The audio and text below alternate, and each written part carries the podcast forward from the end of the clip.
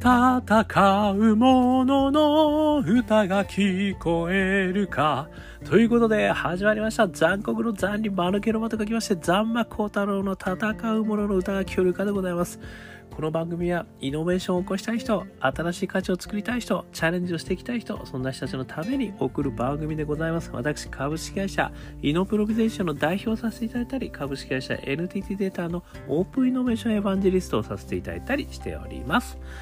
さてさて、えー、本日はですね、えー、2022年5月21日ということでございます。えー、今日はですね、えー、もうテーマ名から言ってしまいますとですね、仕掛け学の、えー、松村、えー、直弘教授についやってしまい一本取られたと笑顔になる行動変容の極意を教えていただきましたという話をですね、えー、させていただきたいと思います。この仕掛け学ということをですね、この大阪大学のですね、松村教授がですね、どうも提唱されているということで、私、あの、読ませていただきました本をですね、仕掛け学、人を動かすアイディアの作り方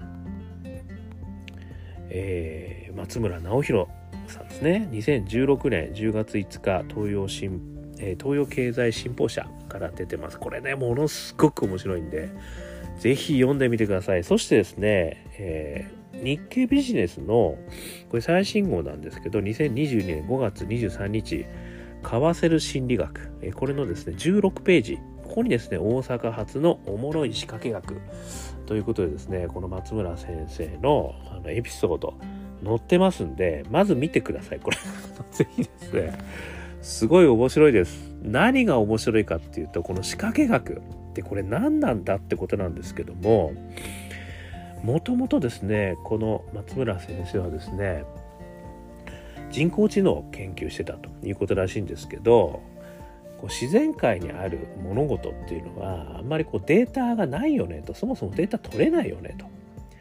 でそれなのにあのいろんな課題を解決していくみたいなことはなかなか難しいんじゃないかということに気づいてですねデータやコンピューターに頼ることなく生活空間の魅力を人に気づかせる仕掛けが重要なんじゃないかってことに気づいたってことらしいんですね。そこからですねこの仕掛け学ということをあの提唱されてあのいろんな活動されてるんですね。でここにですねあの一つの事例ね私が貼ってますんで是非ともこれ見ていただきたいんですけどフォルクスワーゲン社が行ったファンセオリーコンテストの入賞作品「えー、世界一深いゴミ箱」The World's Deepest Bin っていうのはですね、これ YouTube でありますんで、これまず見てください。これですね。すごく面白いのが、あの、ゴミ箱なんですよ、普通のね。で、そこに、こう、ゴミを投げるわけですよね。北海道弁で投げるって言うんですか、ゴミのこと。ゴミを捨てるわけですよね。そうすると、ヒュー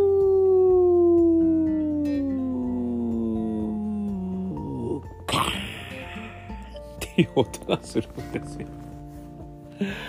これがね、世界一深いゴミ箱なんですよ。もちろんね、そんな深いわけないですよ、そのゴミ箱はね。普通のゴミ箱なんですけど、そこにセンサーと、この、あの、音声のね、装置がついてて、こう投げられたことだけを検知するんですよね。で、そうするとその音を出すだけなんですけど、それによってですね、なんと、41キロも多い72キロゴミ箱が集まったと。いつもよりも 41kg も多いゴミが集まったってことなんですよ。これ映像見てもらうと分かるんですけど、みんな楽しんでやってるんですよね。で、なんかもう周りにあるゴミも拾いまくってるわけですよ、みんな。ね。で、こうやってみんなこうやる。これがですね、仕掛け学なんですよね。もうちょっとですね、詳しくこれを説明すると、あのこの松原先生すごいこの本の中で考えられているんですけど良い仕掛けと悪い仕掛けがあるって言ってて良い仕掛けは一本取られたと笑顔になるやつ。いやついに一本取られちゃうこれやられたったよっていうこうみんなで笑うみたいなね。そういうの。で悪い仕掛けもあると。でそれは騙されたと不快になるものがありますよね。でもここで言ってる仕掛け学は良い仕掛け。一本取られたと笑顔になる。そんな仕掛けの研究をずっとされてるんですよ。でどうもですね趣味らしいんですよ。で松村先生が編み出した仕掛けもねすごいたくさんあるんですけどこういうゴミ箱のやつとかねなんかねいろんな世界中の仕掛けを集めるのが趣味らしいんですよ。でね、ここでね、すごい分析されていて、仕掛けの要件というのがね、ファット要件というのがあるんですよ。一つ目の F、フェアネス。これ公平性です。悪い仕掛けではダメだと。悪い仕掛けではない。二つ目がAttractiveness。行動が誘われるってことですね。誘うであって強要はしないと。自分の意思で選べるものである。強要されるものじゃダメだ。そして三つ目は、これ一番私大事な点だと思ったんですけど、 duality of purpose っていうんですよ目的の二重性なんですよねつまり解決すべき課題と行動したい課題が違うってことなんですよここが大きなミソなんですよね通常我々がか我々 違うね私が考える解決策ってもうやっぱり一直線ですよ。ね、真の課題は何なんだ。ね、その真の課題をなぜなぜでこう取り組んで取り組んでくる。これが課題だ。そしたらこの課題をね、どうやって解決するのかってね。あの、結構真正面から、あの、みんな、ね、やろうぜみたいな感じで私もやるんですけど、このね、松村先生の手法はここが違うんですよ。まあ、真の課題にたどり着くのがまずすごい大事だと思うんですけど、そこから解決すべき課題と行動したい課題を分けてあえて違うものにするんですよ。それがこりゃ一本取られちゃったよと。そういうこと？みたいな。なんだよこれまあちょっとねドッキリカメラ的な感じでもありますよね。そういう感じなんですよ。でもうちょっと似たこと言うとあのあれですよ。謎解き。なんちゃらとかけてなんちゃらとか解く。その心はなんちゃらみたいな、こういうことなんですよ。お坊さんとかけて、えー、エアバッグと研ぐ。その心は毛がないですね、みたいな。全然いい事例じゃないけど。なんかそういう。それと似てるんですよね。だから全然違う事柄を、こう、合わせるんですよ。で、それが、実は、やりたいことなんですね一つはすごいやりたいやりたくなっちゃうことなんだけどそれをやっちゃうことによって実は全然違う課題が自然に解決しちゃってるってことなんですよ。でそれに気づくも気づかないもいいんだけど、まあ、気づいた時に「何これ一本取られた」素晴らしくないですか？あえてそういう解決策に行くっていうんですよねこのファット要件によってですね。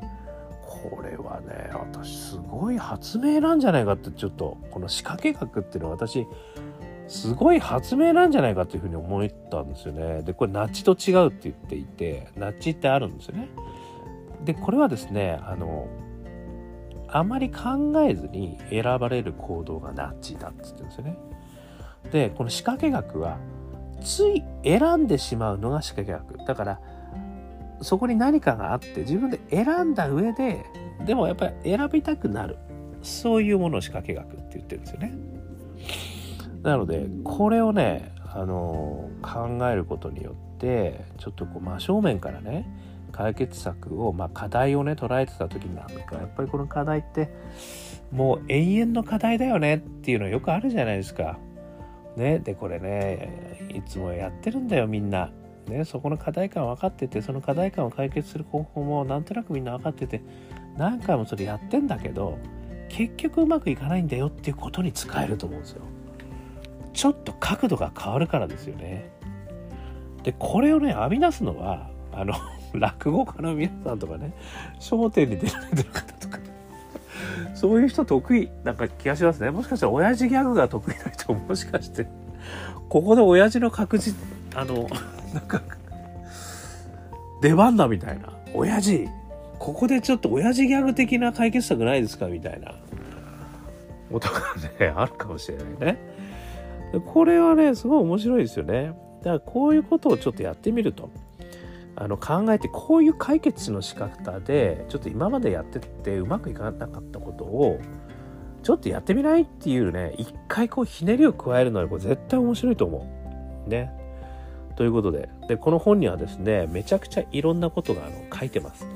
これねあのなんか論文でこう出されてそれをこう皆さんに分かりやすく書いていただいてる本なんでこの松村直弘さんのですね人を動かすアイデアの作り方ね、あの東洋経済から出てますんで、まあ、もしよかったら日経ビジネスのね、えー、16ページこれを見ていただくとあのもっとね面白い解決策これ松村さんがあの考えた解決策ねこれあるんですよ。ちょっとこれ紹介しちゃうとねちょっとネタバレになっちゃうんでぜひともちょっと見てください。めちゃくちゃ面白い。これしかも笑える。なるほど。そういうこと？みたいな。うんいうことでね。これをぜひですね、まあ、私このチャンネルねイノベーターの皆様、えー、チャレンジャーでねいろんな課題解決をしたいというふうに思ってる方々真面目に取り組むまあ真面目に取り組むの大事なんだけど一直線で課題をこう解決しようということだけじゃないよと。でその課題を解決するためにちょっと角度を変える。あのその角度の変え方これね角度の変え方もこれ載ってますからここに。いろんなね事例が載っててそれを参考にするとかね。あのいろいろこうそのやり方もねこの本に是非とも載ってるんでちょっと見てください。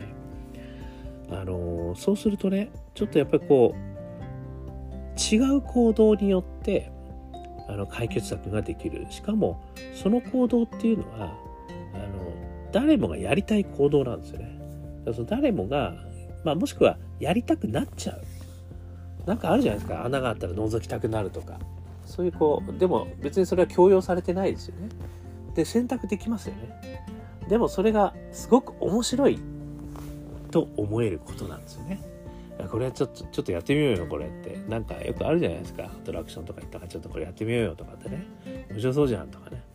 そういうのが実は課題解決になってて他の課題解決に結びついてるんですよ。はね、アイデエーションやりがあるし、これブレインストーミング漏れが上がると思いません？これ。めっちゃ楽しくできるよ、これ。ね。しかも、今までね、解決できなかったこと、今までやろうと思ってできなかったことに皆さんぜひとも挑戦してみてください。仕掛け学。これはね、ね、まさに大阪発のおもろい仕掛け学ってこれ。日経ビジネスは書いてますけど、まさに大阪ってところもね、これポイントかもしれませんね、もしかしたら。いやー、すごい。ぜひとも、ちょっと、この事例を見るだけでもね、楽しんで、ぜひぜひちょっと見てくださいね。ちょっとこの、フォルクスワーゲンさんのやつはこれ、あの、一つの事例なんですけど、これもあの本にあったやつでね、見て見てみてください。こういう、こういうことですってね、わかると思いますんで、少しでも皆さんね、問題の本質、課題の本質、たどり着いてそこからですよ。解決策ね考えるでしょ？いろんなことやり方でねブレックスバイアスとかいろんなこう逆転発想法とかみんなやられると思いますけどここの一つの手法として仕掛け学。ね。親父呼んでこいって。親父に。じゃあ親父あのね今まで禁止してたダジャレ100発1個で言っていいからって。今までねあのみんな怒ってたけどここで100発お願いします。もしくは謎解き。ね、ここでみんな100発謎解きやろう。で謎解きドック。100発ドック。ということでした。ね。ぜひぜひ面白いんで、えー、見てみてください。ということで、アンカー .fm、えー、毎日お話ししてますので、よかったら、えー、登録ね、していただけると、こんな話を毎日ね、えー、しておりますんで、えー、朝晩ね、適宜流れてくると思いますんで、よかったら登録してください。そして、Facebook、ね、 LinkedIn、そして Twitter、いろんな SNS やってますので、残酷の残に丸毛の光太郎、もしくは光太郎残間検索していただくと出てくると思いますので、繋がってください。それからね、えー、ちょっと元気出ねえなと、今日一発元気出したいなという時には、我がアカペラグループ、香港ラッキーズの中年ワンダーランド、中年不思議国と書いて中年ワンダーランド。ぜひとも中年不思議国と書いてですね、ウェブ検索してみてください。トップ画面に出てきますから。そこにもういろんなところでこうストリーミングされてるのがね、出てきますんで、えー、もちろん YouTube、Apple Music、Spotify ね、様々なところでストリーミングされてるので、ちょっと聞いてみてください。もう中年ではなくても元気が出ますから、ね、夢を諦めちゃいけないっていう気持ちになってきますからね。えー、そして最後に一人からでもイノベーションできるぜということでね、えー、オープンイノベーション21の秘密残馬幸太郎さんが書いています一生懸命書きましたねこちらの方アマゾンさんとか記録屋さんとか様々な書籍ねもしくは電子書店で売ってますんでもしよかったら見てみてください。勇気が出ると思います。ということで今日も聴いていただきましてどうもありがとうございました。それでは皆様頑張りましょう。また明日。